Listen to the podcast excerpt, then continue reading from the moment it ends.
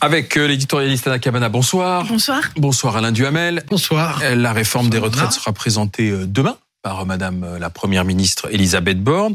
Le président des Républicains, Éric Ciotti, est prêt à la, vo- à la voter. L'âge de 64 ans, le nombre de trimestres euh, 43. C'est donc LR qui va, qui va dicter sa loi, Alain Duhamel? Non, je crois pas du tout. Je trouve que Eric Ciotti a bien joué. Hein, franchement, il a marqué un point. Il a marqué un point parce que d'abord, il s'est exprimé au bon moment, avant Elisabeth Borne, avant la réunion des, députés LR, donc au bon moment, sur le terrain que tout le monde attend, qui est celui des réformes, et surtout avec des bons angles bien choisis, qui étaient, qui sont en fait ceux que le gouvernement était en train de d'envisager de faire évoluer. Donc, euh, habile, je, je reconnais tout à fait, d'ailleurs, il n'y a pas de raison de ne pas le reconnaître, parce que c'est la vérité. Bon. Euh, euh, Est-ce que pour autant, c'est lui qui euh, détermine la réforme? Bah, Évidemment non. D'abord parce qu'il était tenu par ses propres amis, ses propres engagements, ses propres paroles. Les deux derniers euh, euh, candidats à LR à la présidence, lui-même à de très nombreuses reprises, le groupe du Sénat, l'électorat LR qui, qui souhaite que la réforme ait lieu. Donc euh, il était tenu par Il est ça. obligé. Et, et ben oui. Et, et- et puis, euh, ben, on sait très bien pourquoi il y a cette réforme maintenant. C'est un, les gilets jaunes, parce qu'ils ont obligé Emmanuel Macron à retirer la, la réforme de retraite qu'il voulait faire, celle par points, qui était d'ailleurs à mon avis meilleure, mais ça c'est un autre problème. Bon, deux, les sénateurs LR, qui eux, avec constance, depuis des années, présentent un projet qui est très proche de celui qui est aujourd'hui euh, examiné. Et puis trois, les syndicats réformistes, la CFDT, CFTC, UNSA, qui pendant ces trois mois de négociations sont arrivés à arracher des avancées ici ou là. Alors d'une certaine Mais manière, sont quand même contre cette réforme. Hein. ils sont totalement contre. Ils sont totalement Ils contre. même dans la rue. pour Non, non, non, mais ils sont totalement contre le fait qu'on touche aux dates, mais ils sont néanmoins Oui. arrivés à arracher des avancées. Bah, si par exemple, euh, au bout du compte, il y a effectivement euh, le SMIC minimum à 1200 euros, ça sera quand même une sérieuse avancée. La Et retraite. ça, ça veut dire Oui. Anna, Oui. ça veut dire Anna Cabana et Alain Duhamel, ça veut dire que finalement le deuxième quinquennat de Macron sera réussi grâce à Eric Ciotti. Alors, je veux dire, on n'est pas obligé d'être complètement dupe de cette mise en scène qui a été orchestrée au fond des, deux côtés. Hein. Le deal, le fameux deal, c'est-à-dire que on disait beaucoup en Macronie qu'Éric Ciotti était un deal maker, et maintenant, eh bien, Éric Ciotti vient dans le JDD dire oui, ben moi je suis prêt, je suis prêt à dealer sur les 64 ans.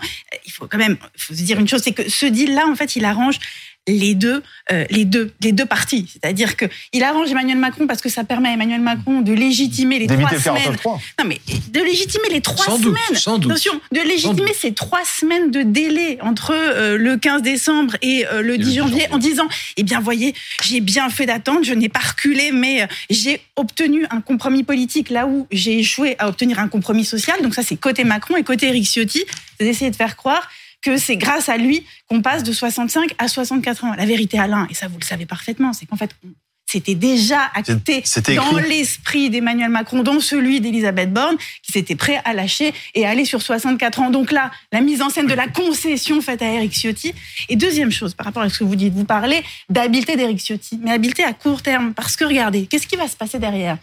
On se retrouve avec une droite qui, est, qui assume d'être allé voir la première ministre à deux reprises, Eric Ciotti le dit, hein, euh, pour dire la réforme est beaucoup trop brutale, il faut atténuer la brutalité de la Heureusement réforme. qu'ils discutent entre Oui, eux quand mais même. regardez, non, mais regardez, il, il, il- il dit que c'était trop Ah oui. brutal. Mais comment derrière, Alain, cette même droite, pendant six ans, elle a accusé Emmanuel Macron de ne pas être assez réformateur.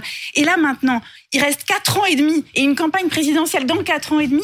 Qu'est-ce qu'ils vont faire? Ils vont dire à Emmanuel Macron, vous n'êtes pas assez réformateur, alors même qu'ils seront ceux qui publiquement auront demandé un aménagement et Oui. une atténuation de la réforme. lequel- alors- Convenez que stratégiquement, D'accord, Alain, stratégiquement, non, mais j'ai compris, j'ai compris, j'ai compris. Mais je Euh, n'en doute pas.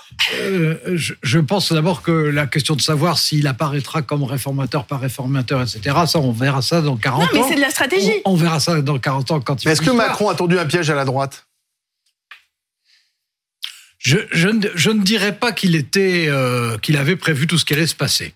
Bon, ce qu'on peut dire, c'est qu'en revanche, euh, ils ont évalué, et lui, mais aussi Elisabeth Borne, hein, et d'ailleurs Dussopt, ils, ils ont évalué les, thèmes, les, les terrains précis sur lesquels il était envisageable de, de Ouais. bouger. Bon, les carrières longues, l'emploi des seniors, le minimum euh, retraite, etc.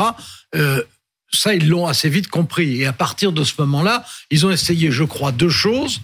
d'une part, de donner un certain nombre de compensation sociale aux syndicats réformistes. Ils savent bien que les syndicats réformistes sont contre l'élévation, ils sont contre le fait qu'on touche à l'âge. Bon, mais ils donnent des compensations sociales. Donc, ils espèrent que ça, ça évitera le paroxysme de l'opposition, que ça sera une opposition plus limitée. Bon, ça va quand même durer six semaines. Hein, minimum. Mais enfin, bon. Euh, et l'autre chose, c'est qu'ils ils voulaient, il voulait un appoint politique qui n'était pas indispensable, puisqu'il y a toujours euh, le 49-3, puisque LR, pour le coup, ne peut pas voter contre ce qu'ils ont défendu euh, pendant des années, avant Macron. Euh, mais là, ça, au fond, c'est la même stratégie, mais avec l'idée de passer, entre guillemets, en douceur, au lieu de passer en force. Oui, mais en faisant par avance cette concession euh, à LR et en le mettant en scène comme tel, et eh ben Ciotti en plus. Ah, Éric Ciotti en plus, ce qui, pas la même ce qui n'est pas rien, c'est-à-dire qu'en voilà, en faisant au nouveau président, bah, on l'aide à s'installer de certaine manière. Et, et d'ailleurs, c'est exactement ce que ce que ce que disent les proches d'Emmanuel Macron, c'est qu'ils ont attendu ce moment-là pour qu'Éric Ciotti prenne ses marques et qu'ensuite il allait pouvoir faire sa première vraie intervention de président euh, nouvellement élu DLR à cette occasion. Mais en lâchant sur les 64 ans dès maintenant, il se prive aussi d'une marge de négociation avec la rue, parce que la rue, il y aura la rue. Il y aura la, la, la, la, ah bah oui, la contestation, la contestation, semaines, la contestation sociale. La, rue s'en fiche de l'accord entre LR et la majorité non présidentielle. La rue, la, rue s'en fiche, mais en plus la rue, la rue va l'utiliser contre l'un et contre l'autre. Mais et la gauche va même utiliser ça comme un effet mobilisateur. Mais il n'y a plus de marge de négociation. Ça, ça veut dire quoi ça? Ils sont déjà à 64, ils sont passés de 65 à 64. Donc ils se privent euh, d'une façon, enfin d'une soupape, Alain. Avec, oui, mais il, va falloir donner quelque chose. Non, non, vous savez bien. Il y a, y a euh, toute une palette de choses sur lesquelles il est possible. Oui, mais c'était le plus, c'était la chose. Oui, mais les autres choses ne sont pas très. La, la, plus la plus forte. Euh, alors, il y a 64 au lieu de 65. Absolument. Mais il y a aussi la question de savoir si ça sera entre une fois ou deux fois, si ça sera entre un quinquennat ou deux quinquennats, en commençant par une année puis la deuxième année. Bon, c'est ça, ça c'est encore à discuter. Et puis, donc, donc, donc, ça c'est encore quelque chose qui peut surgir pendant les manifestations et au milieu du rapport de force. C'est possible. et, et, puis, il y a quelque chose qui va évidemment dans le débat prendre de l'importance, c'est l'augmentation du minimum retraite. Les 1200 euros. Est-ce que c'est rétroactif ou pas Oui, c'est ça. Et je, je, pense que ça va... C'est-à-dire, est-ce que ça concerne les futurs retraités ou, dès maintenant, déjà les retraités. Et là, on a bien vu que Gabriel Attal était très prudent hein, dans, sa réponse. Ça, c'est une marge Voilà, ça, veut dire, ça veut dire qu'en effet. c'est un sujet qui peut être un sujet de négociation. Absolument. Et euh, qui. Euh, bon, c'est un habillage social d'une réforme euh, qui n'est pas agréable pour les salariés. Oui, mais il faut, il faut pas trop lâcher, Alain Duhamel, parce qu'on peut pas nous dire à la fois c'est pour faire des économies et, et, ensuite lâcher trop parce que ça veut dire moins d'économies. Eh ben, si au final c'est mettre euh, le, de mettre par terre la France pendant six semaines pour finalement faire quelques économies, sachant que ces six semaines de grève, ça va euh, coûter cher à la croissance française. Vous voyez, je, je pense, je pense attention que, à ça aussi. Je pense que euh, non, c'est une bonne objection, mais je pense que si les Français constatent que c'est la retraite à, à 64 ans, ils considéreront quelque chose d'important a été fait même si c'est quelque chose qui leur déplaît profondément. Mais mmh. ça, ça, sera, ça sera un moment important. Oui, enfin en même temps, Emmanuel, Macron Emmanuel Macron n'aura pas été aussi ambitieux qu'il l'espérait. Et on a vu que même, si vous voulez, et non, mais, mais, très très loin de l'ambition initiale. Comme vous savez, ça fait six ans qu'il a dans ses cartons. il voulait changer de système. Non, non, pas celle-là.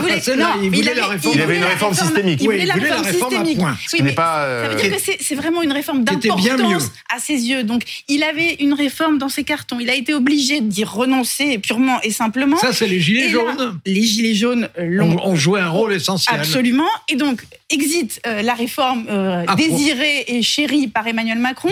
Et maintenant, il arrive avec cette nouvelle réforme en disant 65 euh, ans, c'est vraiment très important, on ne peut pas faire moins, parce que c'était ça. Quand, quand, quand il, oui. Quand il arrive, et là, maintenant, et là maintenant, on a le même Emmanuel Macron qui, se, qui arrive dès, avant, les, avant les, les, les, enfin, les protestations et les manifestations. Et il a déjà cédé sur les 64 ans.